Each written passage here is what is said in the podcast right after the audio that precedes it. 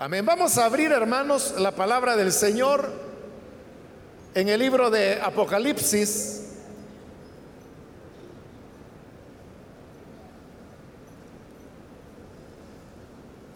El capítulo número 18. Ahí vamos a leer la palabra de Dios en la continuación del estudio que estamos desarrollando en este último libro de la Biblia.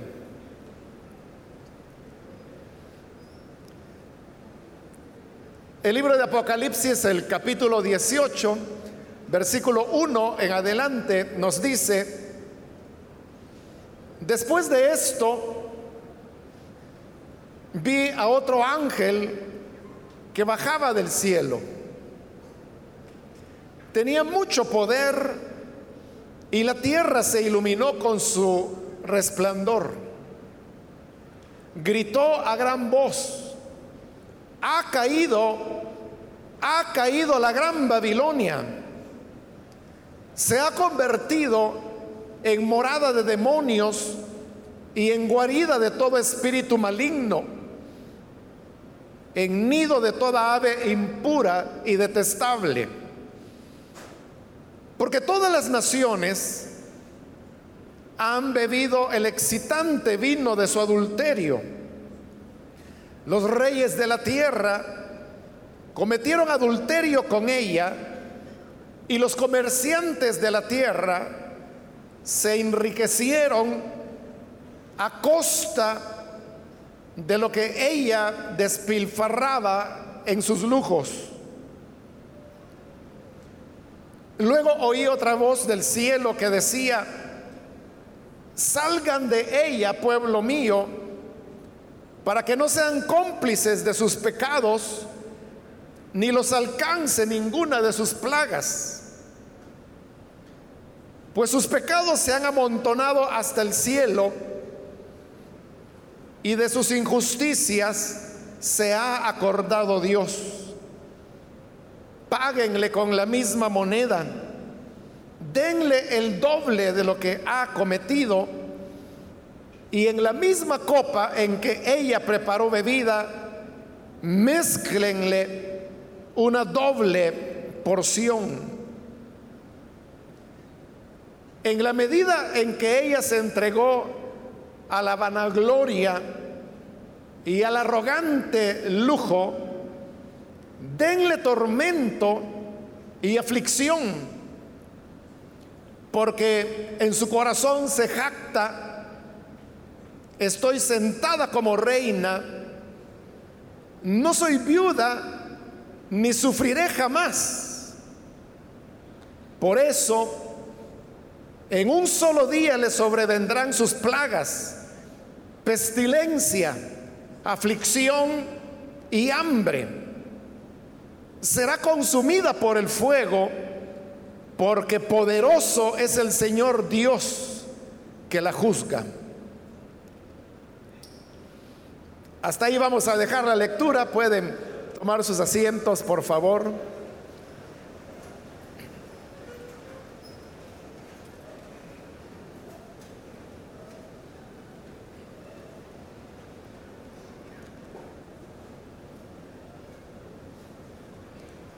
Hermanos, este día seguimos adelante con el estudio que estamos desarrollando en este libro de Apocalipsis.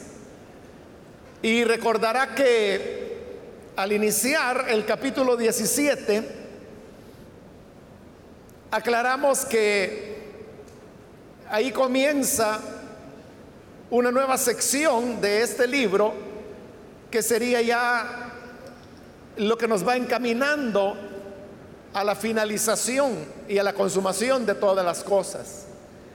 Y por eso es que los grandes enemigos de Dios comienzan a ser derrotados y vimos que la primera en ser derrotada es la, gran prostituta, lo cual dijimos que era la primera de dos Babilonias que aparecen en este libro, y esa primera es la que llamábamos la Babilonia religiosa por las diversas razones que en su momento explicamos. Y recordará que también mencioné que después de esta Babilonia religiosa también el libro de Apocalipsis menciona a una Babilonia comercial. Y esta es la que aparece en el capítulo 18, del cual ahora hemos leído los primeros versículos.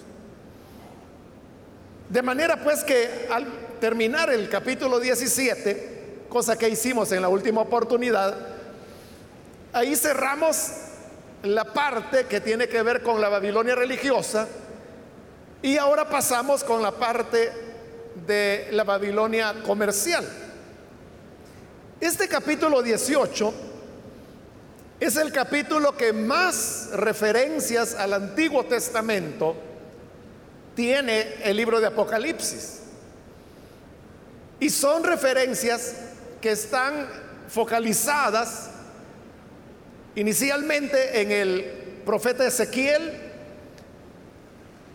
en segundo lugar sería del profeta Jeremías, en tercer lugar iría el profeta Isaías. Y en cuarto lugar, el profeta Sofonías.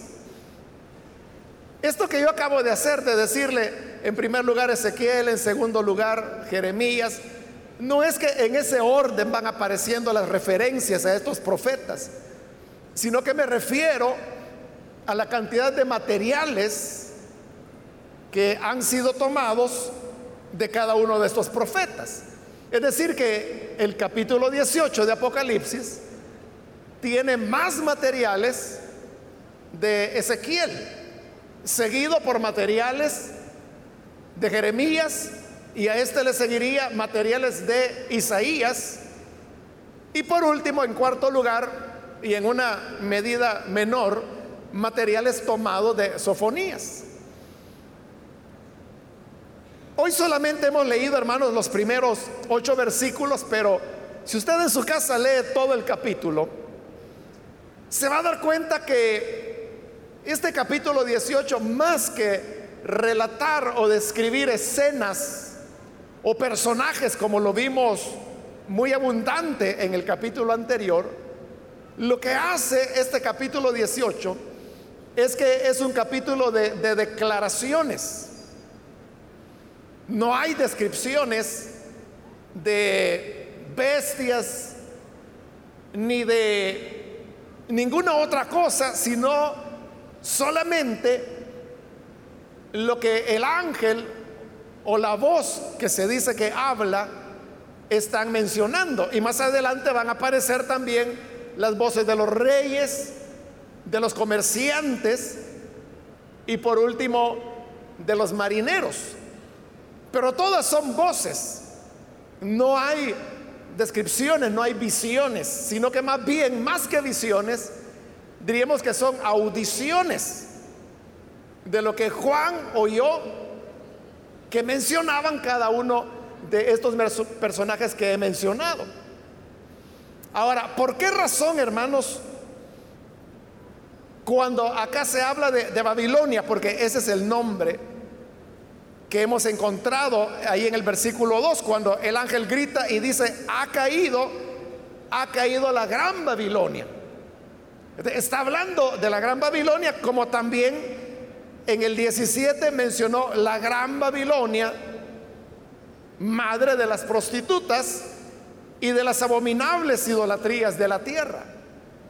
Entonces, si en ambos capítulos se habla de la gran Babilonia, ¿Por qué a una la hemos llamado la Babilonia religiosa y a esta que estamos a punto de comenzar a ver, la Babilonia comercial?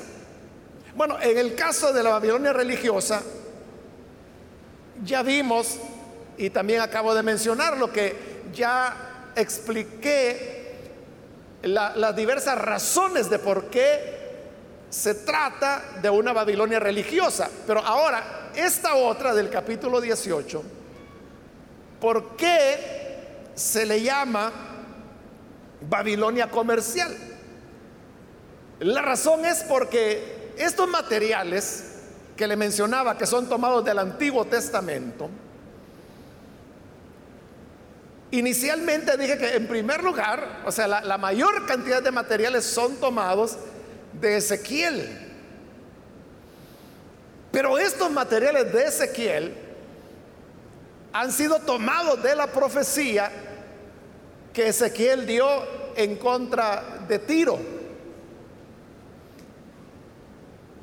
Y en esos materiales de Ezequiel que se retoman acá, uno nota claramente que la característica fundamental de Tiro es que era una ciudad muy comercial.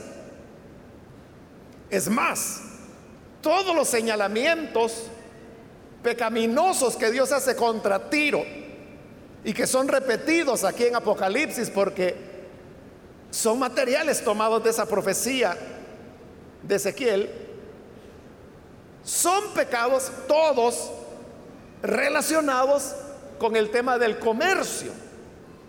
Y vea que a pesar que se está hablando de la gran Babilonia, ocurre que Juan no toma materiales de las profecías de Ezequiel contra Babilonia, que también las dio, y que están un capítulo antes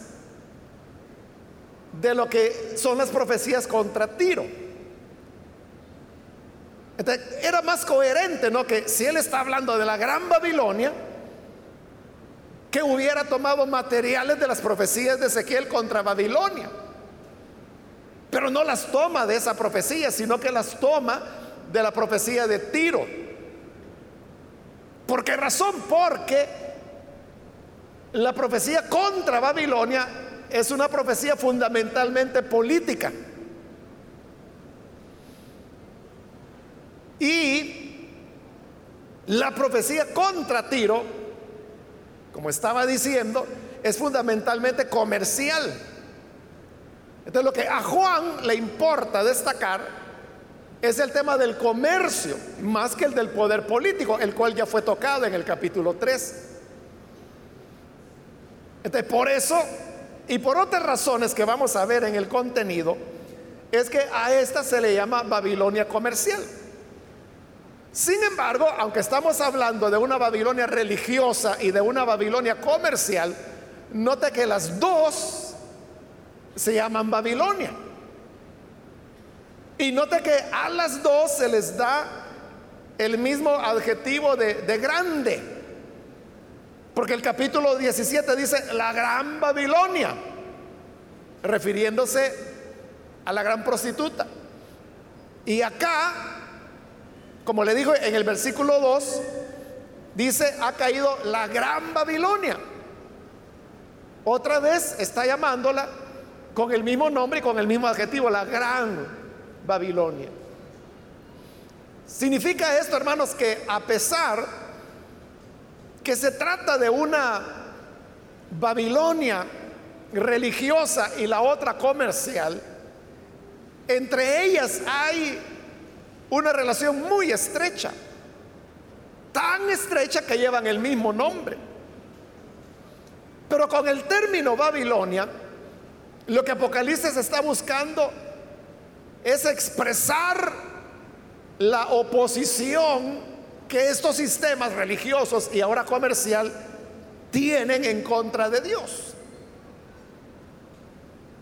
Habiendo mencionado estos elementos, vamos ahora a entrar al texto. El versículo 1 dice, después de esto, ¿después de qué? Bueno, lo que vimos en el capítulo 17, que vimos como la bestia y los reyes que se han aliado con ella, destruirán y despedezarán a la gran prostituta y se la comerán. Y las sobras dice que las quemarán con fuego. Entonces, ese juicio, o como el ángel lo llamó, el castigo contra la gran prostituta es a lo que se refiere cuando dice después de eso. Después de la destrucción de la gran prostituta, Dice Juan vi a otro ángel, porque recuerda que había sido un ángel el que le había mostrado a la gran prostituta y su castigo. Pero este es otro. que bajaba del cielo, dice. Tenía mucho poder y la tierra se iluminó con su resplandor. Es decir, este es un ángel glorioso que cuando desciende del cielo ilumina la oscuridad de la tierra. Y dice el versículo 2 que este ángel gritó a gran voz. Es decir, que del versículo 2 al 3 lo que encontramos es las palabras que este ángel gritó. Y que lo, lo, que gritó fue, ha caído, ha caído la gran Babilonia. Anteriormente vimos en este libro de Apocalipsis cómo ahí por el capítulo 12 se anunció la caída de Babilonia. Eso que fue anunciado acá, aquí en el 18, lo vemos ahora realizado. Porque el anuncio es que ha caído la gran Babilonia.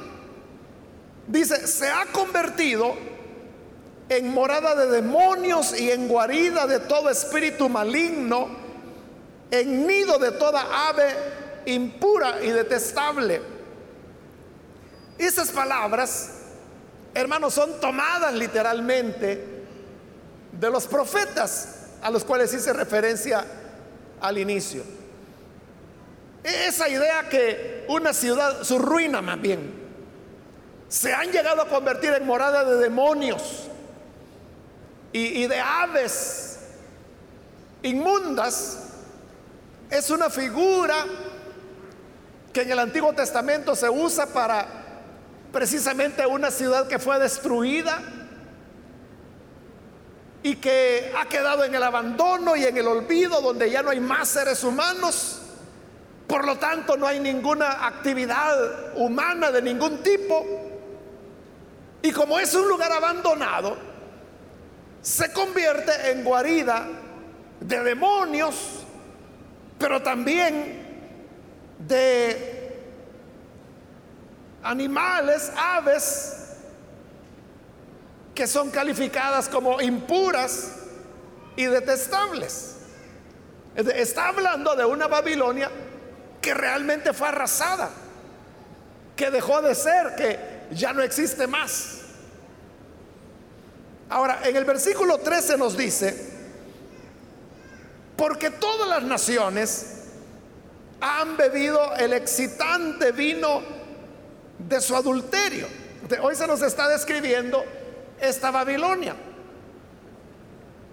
Y dice que combina dos elementos que pueden arrebatarle el juicio a cualquier persona. El primer elemento es el vino y el segundo elemento es el adulterio. Pero estos dos elementos se combinan y dice que todas las naciones han bebido el excitante vino de su adulterio. Es decir, en esta Babilonia comercial, todas las naciones se hacen participantes de ella. No por el hecho que todos, todas las naciones comercian. Lo que se está condenando no es el tema de comerciar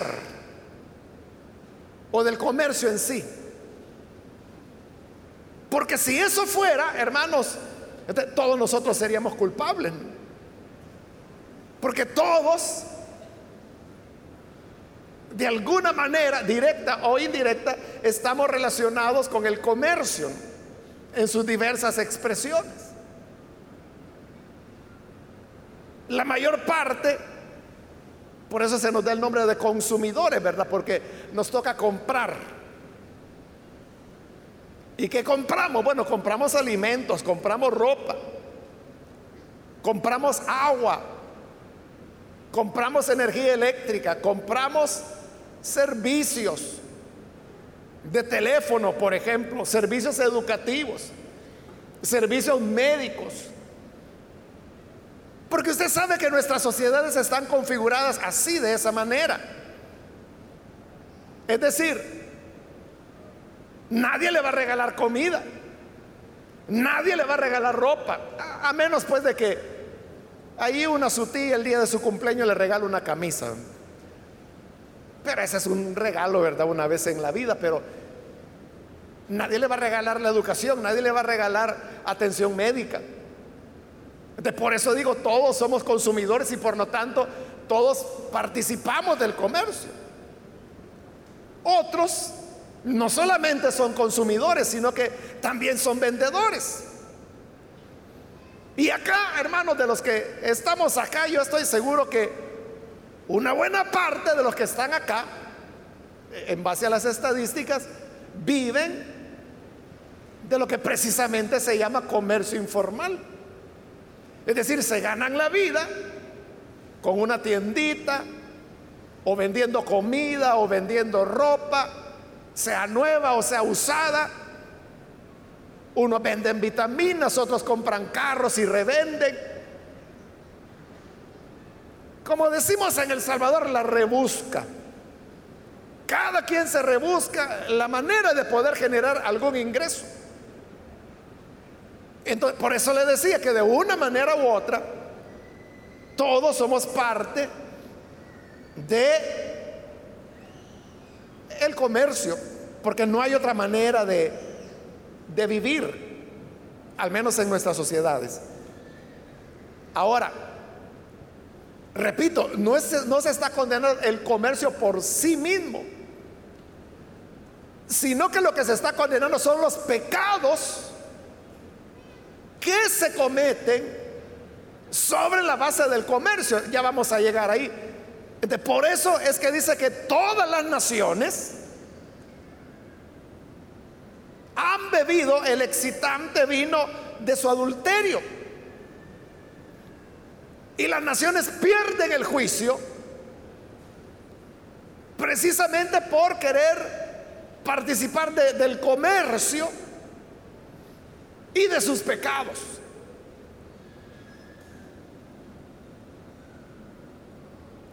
Continúo con el versículo 3, dice, los reyes de la tierra cometieron adulterio con ella.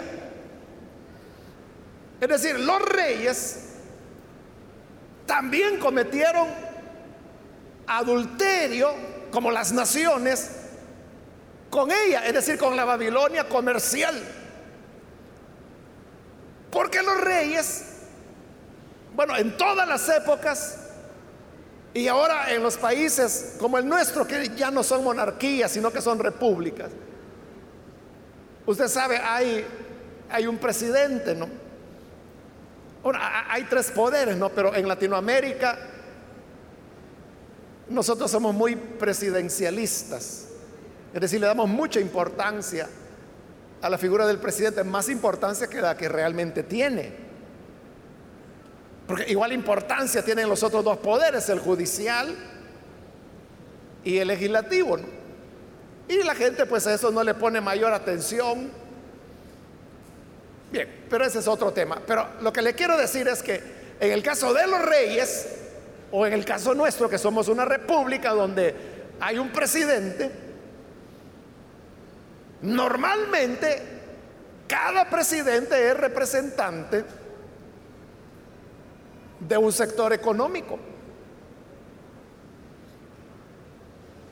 Todavía, hermanos, estamos a varios meses de la siguiente elección presidencial, pero usted sabe que por ahí andan ya varios candidatos. Bueno, ninguno de ellos es candidato en realidad, es precandidato o algunos hablan de pre-precandidato, dependiendo cómo es la dinámica de cada partido. Pero si usted lo ve, vea quiénes son. Y usted verá que detrás de ellos hay intereses económicos bien definidos.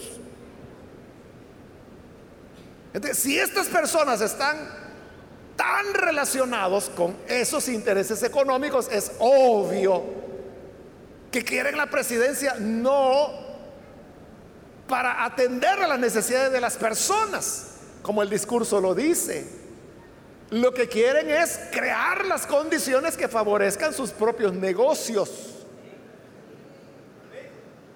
Y a eso es a lo que se refiere Apocalipsis cuando dice que los reyes de la tierra cometieron adulterio con ella, es decir, se relacionaron con la Babilonia comercial porque ese es su criterio, ese es su fin, ese es su propósito.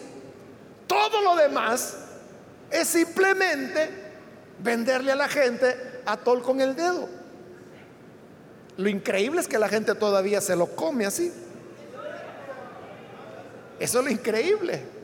Y que terminan eligiéndolos cuando es clarísimo que están representando intereses económicos bien definidos donde usted no está. Ni está la ciudadanía. Ni importamos. Lo que importan son sus negocios y crear las condiciones para que sus negocios funcionen y ganen dinero de la mejor manera. Ese es su objetivo. Pero luego dice, los comerciantes de la tierra se enriquecieron. Es decir, aquí hoy ya estamos con los ejecutivos, vamos a decir, de la gran Babilonia comercial. Y son los comerciantes de la tierra. Dice, se enriquecieron a costa de lo que ella despilfarraba en sus lucos. Entonces le decía hace un momento que no es que se esté condenando el comercio en sí, porque le dije que si eso fuera, entonces todos salimos culpables, ¿no? Y hasta usted que su negocito es andar vendiendo vitaminas ahí de casa en casa, sería parte de la Gran Babilonia, ¿no? Pero no se refiere a eso. Aquí está claro, bueno, está claro en varios versículos, pero aquí está el primero. Cuando el 3 termina diciendo, a costa de lo que ella, es decir, la gran Babilonia comercial, despilfarraba en sus lujos. Eso es lo que se está condenando. Se está hablando de despilfarro y se está hablando de lujos. Y usted sabe, el lujo tiene como objeto únicamente la ostentación. Los lujos no son necesidades. Los lujos son simplemente ostentación.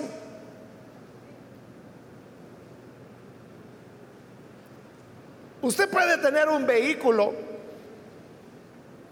bueno, hay de todos precios, ¿verdad? Pero pongamos más o menos unos 5 mil dólares. Y camina, ¿verdad? El carrito. Y lo transporta. Está llenando su necesidad.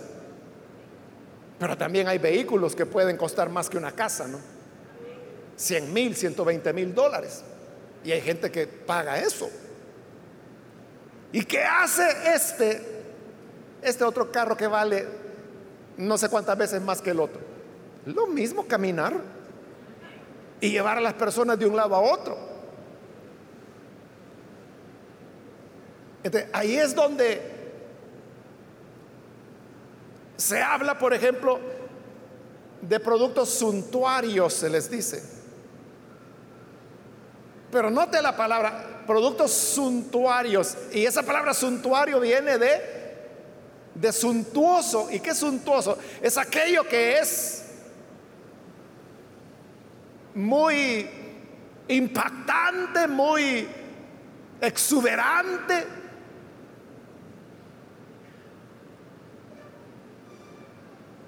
Uno puede hablar, por ejemplo, de, fue un espectáculo suntuoso. ¿Y qué quiere decir eso? Que fue algo fenomenal, fue algo notorio, pocas veces visto el lujo siempre es suntuorio, es decir, siempre lo que busca es exposición. Es que, vea hermano, yo, en, no aquí en El Salvador, ¿verdad? Pero en otros países he, he visto, por ejemplo, celulares que cuestan 13 mil, 16 mil dólares el aparatito. Claro, son celulares a veces enchapados en oro, a veces tienen diamantes incrustados. Pero si usted compra un celular de 16 mil dólares, ¿qué hace ese celular? Lo mismo que el de 15 que usted tiene. Para lo mismo sirve. Pero ¿cuál es la diferencia? Que el de 16 mil dólares usted lo usa no tanto para llamar, sino que para lucirse. E, es para sacar e, ese celular enchapado en oro. Como le digo, he visto algunos que están cubiertos de, de diamantes, de piedras preciosas. ¿Y, eso para qué sirve? es puro, puro lujo. Por eso le digo, el lujo no es una necesidad, la necesidad es otra cosa. Eso es lo que Dios está condenando. Que dice que ella despilfarraba en sus lujos. ¿Y por qué Dios condena el lujo? Porque el lujo es una expresión, como más adelante lo va a decir este mismo capítulo, de injusticia donde las personas precisamente despilfarran, como dice ahí, en lujos, mientras hay otros que pasan por profundas necesidades. Piensa en el tema ese del, del celular de 13 mil o 16 mil dólares. Esa persona lo compra por lucirse, nada más. Pero ahora, con esa cantidad de dinero, yo creo que por lo menos, ¿verdad? Se les pudiera pagar su carrera universitaria en una universidad privada, por lo menos a unos tres muchachos. Esas son las grandes diferencias. Bueno, ahí hablando de estudio, ¿no? Pero uno podría hablar también, hermano, de, de la vida de las personas.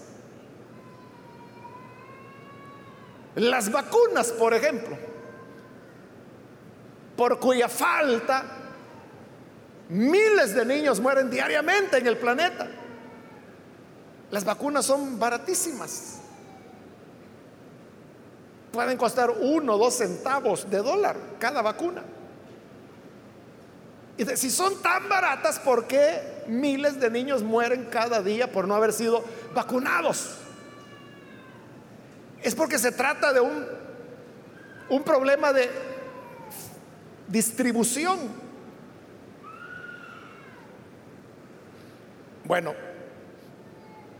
el año pasado, usted sabe que todos los años hay una revista estadounidense, Forbes se llama, que todos los años saca la lista de los más ricos del mundo.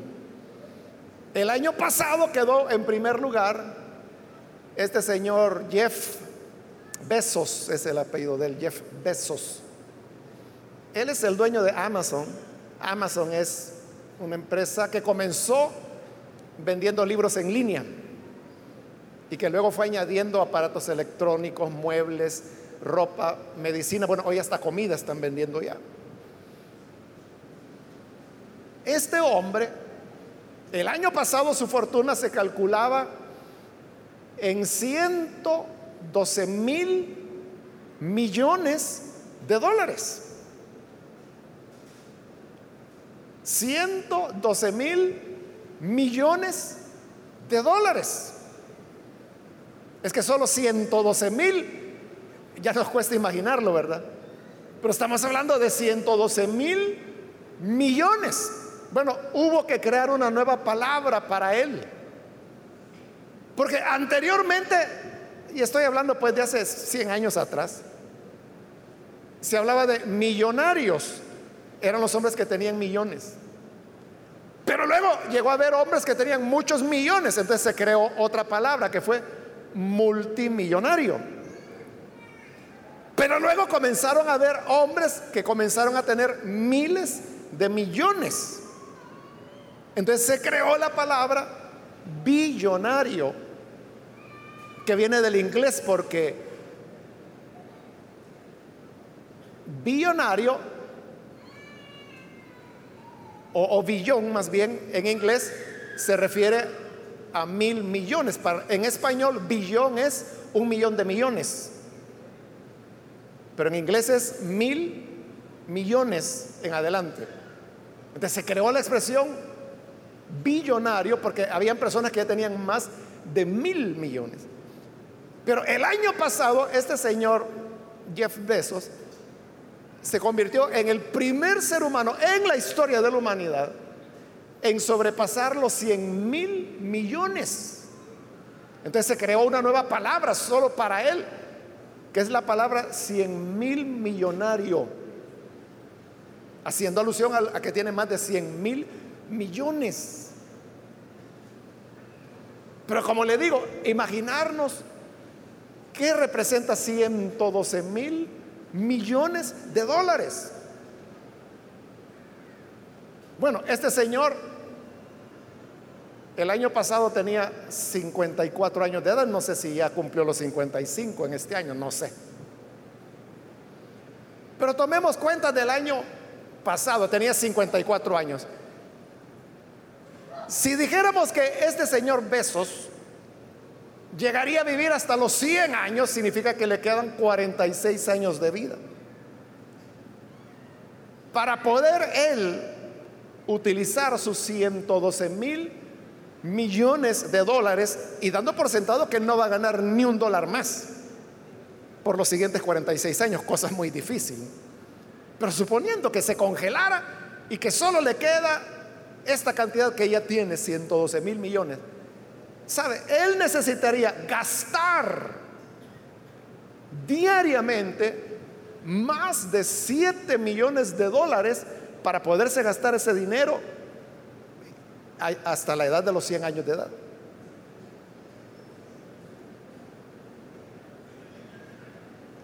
Piensen lo que significa eso, que todos los días usted tiene 7 millones de dólares. ¿Qué va a hacer con ellos?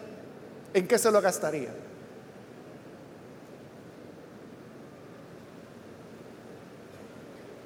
Con 7 millones usted le resuelve los problemas a cualquier municipio del país, ¿no? pero lo tiene para él solo. O sea, es casi, bueno, es, digo yo, humanamente imposible gastarse esa cantidad en un día. Es decir, él se puede retirar ya. Si quisiera, ¿no? Y va a vivir siendo 100 mil millonario durante toda la vida. Él, hermanos, se le considera, bueno, no solo el hombre más rico del planeta, al menos hasta el año pasado, sino que se le considera el hombre más rico que ha habido en toda la historia de la humanidad. O sea, tiene más riquezas que el rey Salomón, más riquezas que Nabucodonosor, más riquezas que cualquier César de Roma. ¿Entiende? Es difícil imaginar tanta riqueza en una persona. En una persona. Bill Gates, que era el que había quedado casi todos los años en primer lugar, lo dejó atrás porque él solo tiene como 90 mil millones de dólares. Pero este ya le ganó por 40 mil millones más. Bill Gates nunca, nunca llegó a los 100 mil millones, este ya está en 112 mil. Entonces, eso es despilfarro. Y si usted me pregunta, ¿y para qué usan tanto dinero? Yo no sé, hermano. Es que aunque lo tiren, no se lo van a acabar. Es que mire, tirar a la calle 7 millones en un día no le alcanza el día para tirarlo todo. Aunque usted lo esté tirando así al mercado y a toda la gente, no le alcanza el día para acabárselo, ni así. Bueno, ese es un, hecho, una realidad, ¿no? Pero hay, hay otras realidades. Por ejemplo, yo estaba hablando con unos hermanos hace, el fin de semana pasado fue. Y uno de ellos me decía que él está abriendo iglesias en Mozambique, en África. y es una iglesia estadounidense, entonces me extrañó y le dije, ¿qué anda haciendo usted en Mozambique? Entonces, él me dijo, es que el Señor me ha dado a mí la vocación, me dijo, de plantar iglesias. Y me dijo esto, en los Estados Unidos, me dice, yo necesito invertir dos mil dólares mensuales para poder plantar una iglesia. Pero en Mozambique me dice, necesito dos mil dólares al año para plantar una iglesia. Entonces, por cada iglesia que él pudiera plantar en los Estados Unidos, puede plantar 12 en Mozambique. Note la gran diferencia. Dos mil dólares en un año y ahí va incluido el local, las sillas, el equipo de sonido, la ayuda para el obrero o pastor que va a estar al frente. Dos mil dólares en un año. Esas son las grandes diferencias en nuestra vida. En, nuestro planeta. a eso es a lo que se refiere cuando habla que ella despilfarraba en sus lujos. Por eso es que uno no puede entender, hermanos, cosas como esas, como lo que le mencionaba de los teléfonos. Bueno, ese es un ejemplo, ¿no? Pero hay extravagancias de extravagancias. Usted sabe que, bueno, hay gente que compra aviones y no le estoy hablando de las avionetitas que tienen los millonarios de por acá, ¿no? O sea, le estoy hablando de, aviones tipo Boeing, de esos gigantescos, ¿no? Allá en, los países árabes, sobre todo pues en Kuwait, o sea, hay, hay tanta riqueza. Hay hoteles en donde una noche, una habitación de hotel en Kuwait puede valer 18 mil dólares por quedarse a dormir una noche ahí. O sea, esa es por la habitación. Si usted va a comer a un restaurante de ese hotel, ya se puede imaginar la cuentecita, ¿no? O sea, yo no sé, pero le pudieran salir 3 mil, 4 mil dólares por una cena. Y usted me dice o me pregunta, ¿y tienen clientes? Lleno pasa todo el tiempo.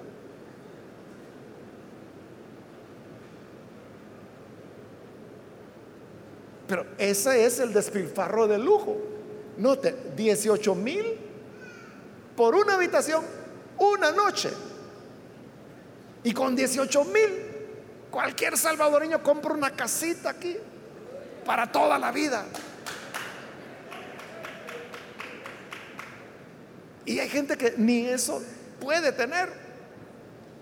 el abismo es tan grande como lo era en la historia que Jesús contó acerca de Lázaro y el hombre rico, que mientras el rico hacía banquetes con espléndidos todos los días, ahí no había que esperar, hermano, cumpleaños, ni había que esperar fin de año, ni vacaciones. Todos los días hacía banquete con esplendidez y mientras este tenía banquete en su casa, afuera había un hombre que anhelaba comerse las migajas.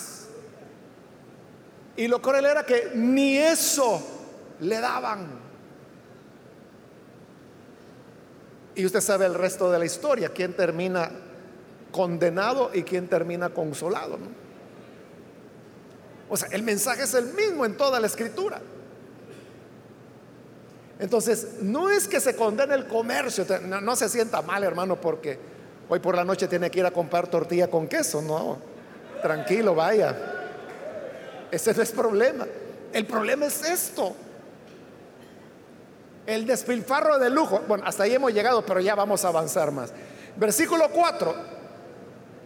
Luego oí otra voz del cielo. O sea, porque la voz anterior era la del ángel que había bajado del cielo. Pero hoy dice que es una voz del cielo. Pero no se nos dice de quién es la voz. Sin embargo, no es difícil deducir de quién es la voz. Porque note lo que la voz dice, versículo 4 siempre. La voz del cielo que decía, salgan de ella, pueblo mío. Entonces cuando dice pueblo mío, ¿a quién se está refiriendo? Es el pueblo redimido de Dios, ¿verdad? Entonces, ¿de quién es la voz? Obviamente, porque está diciendo pueblo mío. Por eso le dije, no es difícil entender de quién es la voz. Pero ¿qué decía Dios? Salgan de ella, es decir, de la gran Babilonia comercial. Y note que hay una invitación a salir de ella. Esa palabra, salgan de ellas, son las mismas palabras que el Señor le dijo a Abraham, sal de tu tierra y de tu parentela. ¿Por qué Dios le dijo a Abraham que saliera de su tierra? Porque quería que él fuera peregrino. Como dice Hebreos que Abraham no estaba buscando una ciudad aquí en la tierra, porque si eso hubiera buscado, tiempo de sobra tuvo para regresarse a Ur. Pero dice que no, buscaba la ciudad que tiene fundamentos, la que el Señor ha preparado para los que le aman. Por eso fue peregrino. Significa que el pueblo de Dios, así como Abraham, también es llamado a salir, a peregrinar. Pero aquí no es una salida de una ciudad como era Ur. Aquí es la ciudad, la salida de un sistema que es la Babilonia comercial. Entonces dice, salgan de ella, pueblo mío, para que no sean cómplices de sus pecados, ni los alcance ninguna de sus plagas. Repito, no es que se esté diciendo que no hay que comerciar en absoluto, porque no podríamos vivir, hermanos. Pero lo que está condenando son los valores pecaminosos de esa Babilonia comercial, de los cuales el pueblo de Dios es invitado a salir. Entonces, ¿qué significa? Que nuestros valores tienen que ser diferentes. Nuestros valores no tienen que ser los de la presunción, los del despilfarro o de aquello que se obtiene injustamente. De eso es que tenemos que salir. Para que no seamos cómplices, dice, con sus pecados, porque si no nos van a alcanzar las plagas que vienen para ella. Versículo 5, pues sus pecados se han amontonado hasta el cielo en el Antiguo Testamento usted sabe que el Señor habla de, la copa de su paciencia o copa de la ira de Dios. Pero e, es una copa que se va llenando poco a poco, poco a poco. E, es lo que Dios le dijo a Abraham.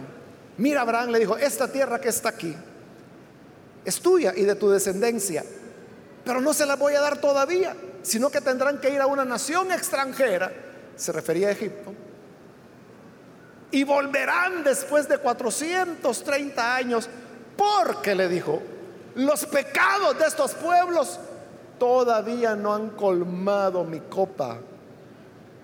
Es decir, los pecados de los amorreos, de los eteos, de los jerjeseos, de, de todos los pueblos que se mencionan en estos libros, iba subiendo, subiendo, subiendo, subiendo, subiendo, pero todavía no había llegado al nivel de la tolerancia de Dios.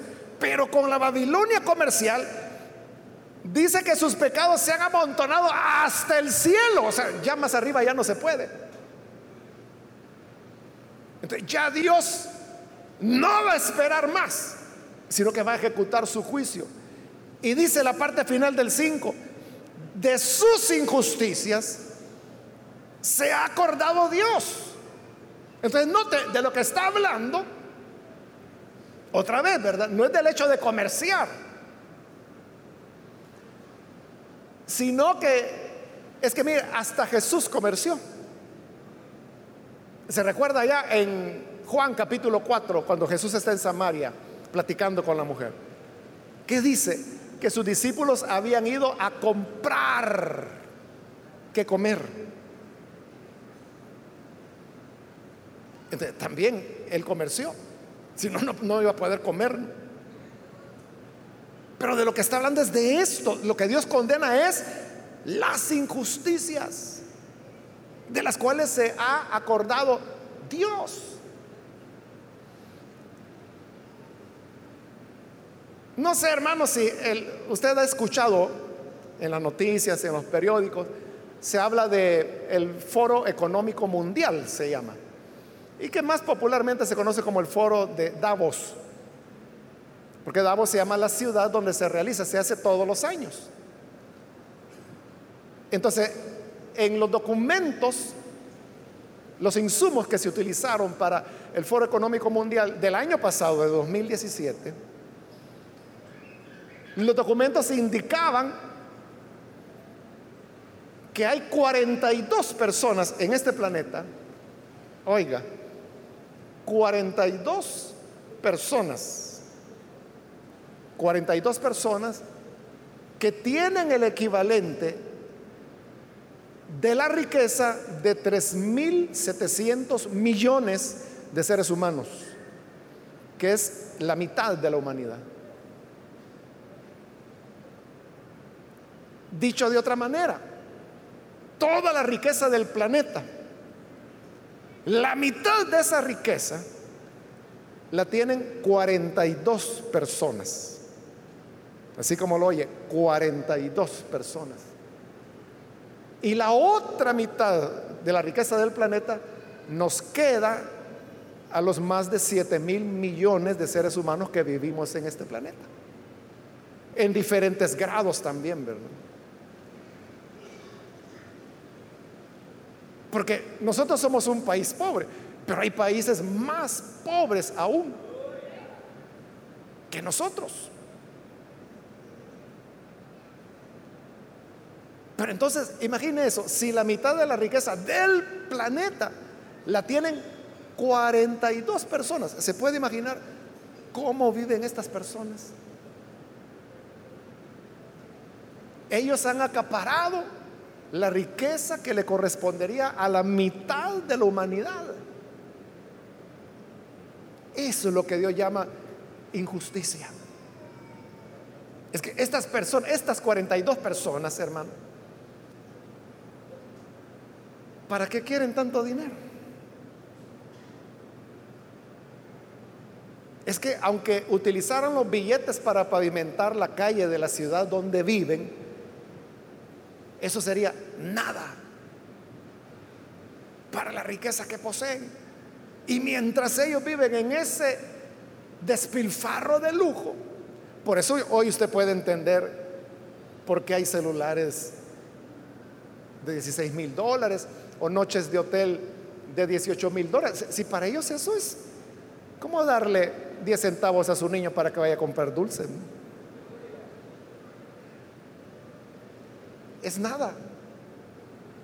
Incluso podrían comprar el hotel para quedarse ellos esa noche solo y que no haya nadie más y que lo atiendan solo a ellos. Mientras eso ocurre, diariamente, hermano, diariamente, según las Naciones Unidas, al menos 50 mil niños mueren de hambre diariamente en nuestro país. No, en nuestro país, en el mundo en el mundo. Diariamente. ¿Y cuánto se necesita para alimentar a 50 mil niños?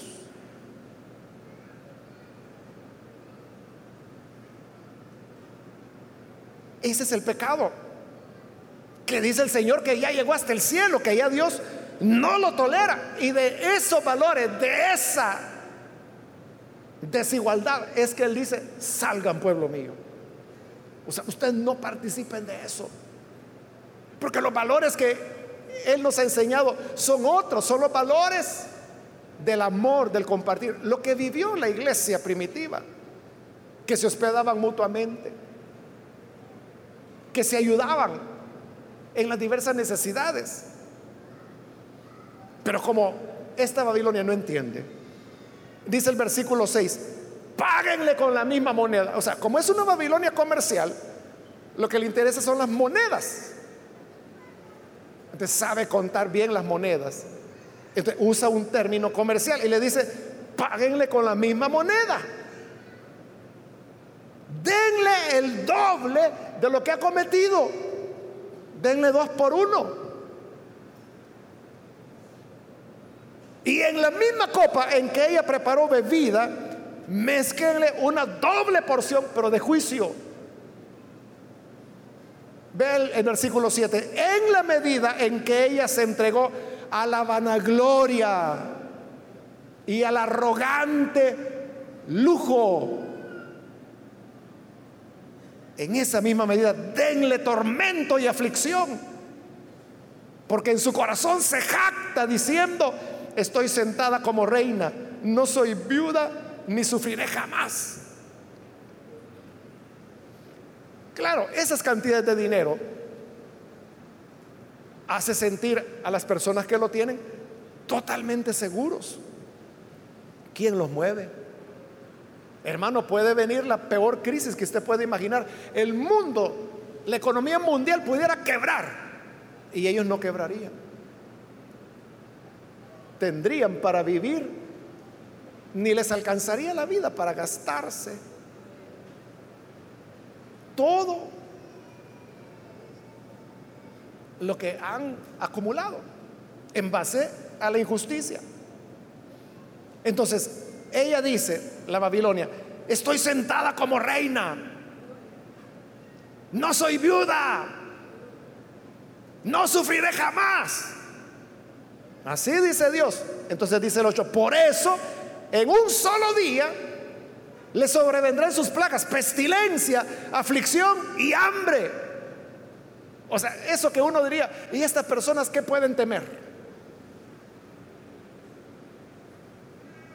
Si aunque le robaran, hermanos, 15 millones. Ese es como que si usted le robaran el tiquetito que le dieron cuando pagó el, el autobús. es nada. ¿Qué lo va a mover? Pero dice la parte final del 8, será consumida por el fuego, porque poderoso es el Señor Dios que la juzga. Como es Dios, hermano, ahí no se trata de tener los 100 mil millones o lo que sea. Oiga, si este foro económico mundial o foro de Davos, que es secular totalmente, o sea, es una cuestión puramente económica, ellos mismos dijeron el año pasado que esa situación que 42 personas tienen el equivalente de la riqueza de 3.700 millones de seres humanos, ellos mismos dijeron, y son palabras de ellos, insoportable, dicen, e intolerable, esas son las palabras. O sea, no puede ser, no puede continuar así. Lo están diciendo hombres, que le digo son economistas. ¿Cuánto más el Señor? ¿Cuánto más el Señor no se va a molestar porque ella se entregó a la vanagloria y al arrogante lujo.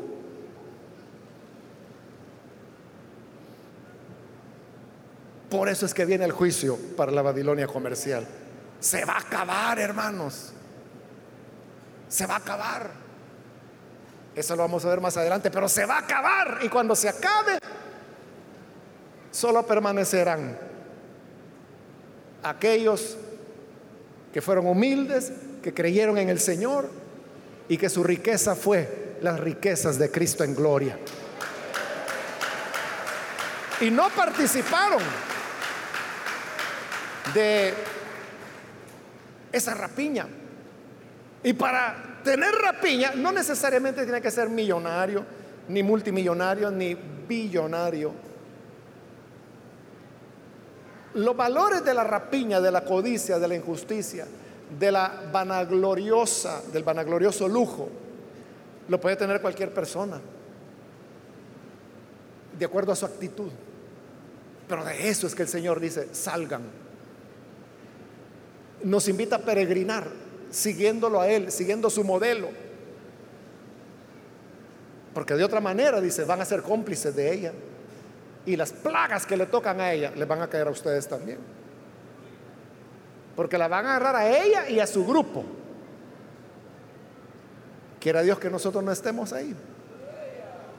Amén. Vamos a orar, vamos a cerrar nuestros ojos. Padre, gracias te damos por las personas que están aquí al frente, como también aquellos que a través de televisión, de radio, de internet están abriendo sus corazones para creer a tu palabra, para recibirte como Salvador, como Redentor. Ahora, Padre, ponemos ante ti. Cada persona. Y te pedimos que como pueblo tuyo podamos escapar de los pecados de la gran Babilonia y ser guardados de la ambición y de la codicia para que así, Señor, tu gracia nos cubra.